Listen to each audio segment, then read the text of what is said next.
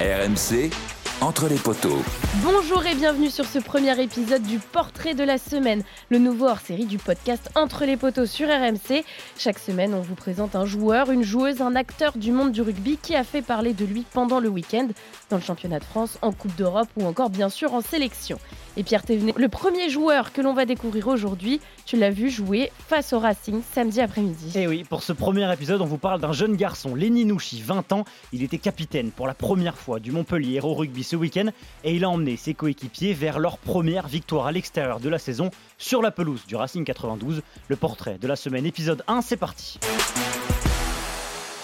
Lenny Nouchi, vous le connaissez peut-être déjà, c'est un champion du monde en U20 bien sûr. Il était capitaine l'été dernier lors de la victoire des Bleuets à la Coupe du Monde en Afrique du Sud.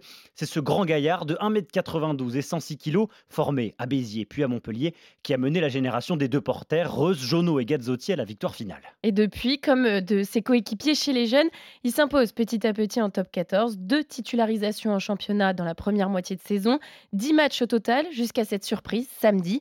Il est choisi comme capitaine par le staff montpelliérain pour ce match qui s'annonçait compliqué sur la pelouse du Racing 92. Son entraîneur, Patrice Colazo, avait une stratégie bien précise. Quand je l'ai dit au staff, j'ai dit, euh, pour gagner au Racing, il nous faudra de l'énergie et de l'insouciance. Donc euh, quand j'ai dit euh, Lenny, ils m'ont dit euh, ouais bon. Bernard aussi a dit putain ouais bon bon truc mais c'est un énorme match et on avait besoin d'insouciance et d'énergie. Paris réussi pour le coach montpelliérain. Les Héroltais ont largement battu le Racing 44 à 20 avec une défense solide et un pack ultra dominateur.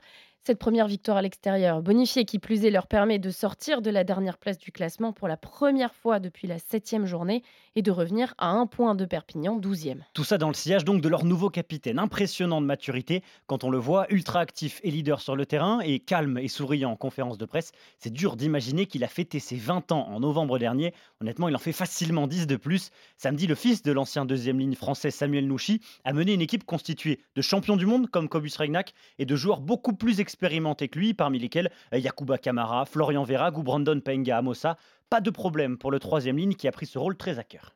C'est Patrice Colazo et Bernard Laporte qui m'ont pris dans leur bureau pour, pour m'annoncer que j'étais capitaine. Oui, j'étais surpris parce que voilà, capitaine à 20 ans d'un club de top 14, c'est pas, pas tous les jours. Mais je l'ai pris avec le sourire et j'ai essayé d'apporter ce que, ce que je pouvais apporter à, à l'équipe.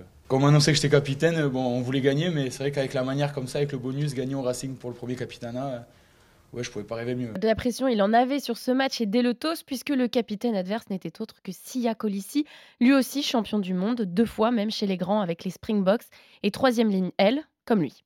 Je vais m'en rappeler pour le premier capitanat, d'être en face de lui, c'était génial. Et j'y ai pensé surtout la, la veille quand j'ai vu qu'il était capitaine. Après, euh, quand je fais le toss, j'essaie de rester concentré sur mon match et de pas montrer que, que c'est un exemple pour moi. Et après le match, peut-être je lui dirai, mais, mais sur le coup, j'y ai pas pensé. Non. Donc en toute logique, après le match et la victoire, Leninouchi est allé saluer le capitaine des Springboks. Non, ben, je parle pas anglais, donc je pouvais pas lui, je pouvais pas lui dire. Petit axe de progression sur l'anglais, donc on l'avait vu en difficulté en conférence de presse pendant le mondial U20, mais ce premier capitaine a réussi pour pousser le staff montpelliérain à retenter l'expérience, et Leninouchi pourrait bien toquer rapidement à la porte de Marcoussis. Et oui, parce que malgré la féroce concurrence en troisième ligne, il avait déjà été appelé par Fabien Galtier et son staff euh, pour préparer le match d'ouverture du tournoi de destination face à l'Irlande. Avec lui, mais aussi le Toulonnais Esteban Abadi ou le Bordelais Marco Gazzotti, la troisième ligne française a de beaux jours devant elle. C'est la fin de ce premier épisode du portrait de la semaine sur RMC. Merci et rendez-vous la semaine prochaine pour découvrir un nouveau visage du rugby français.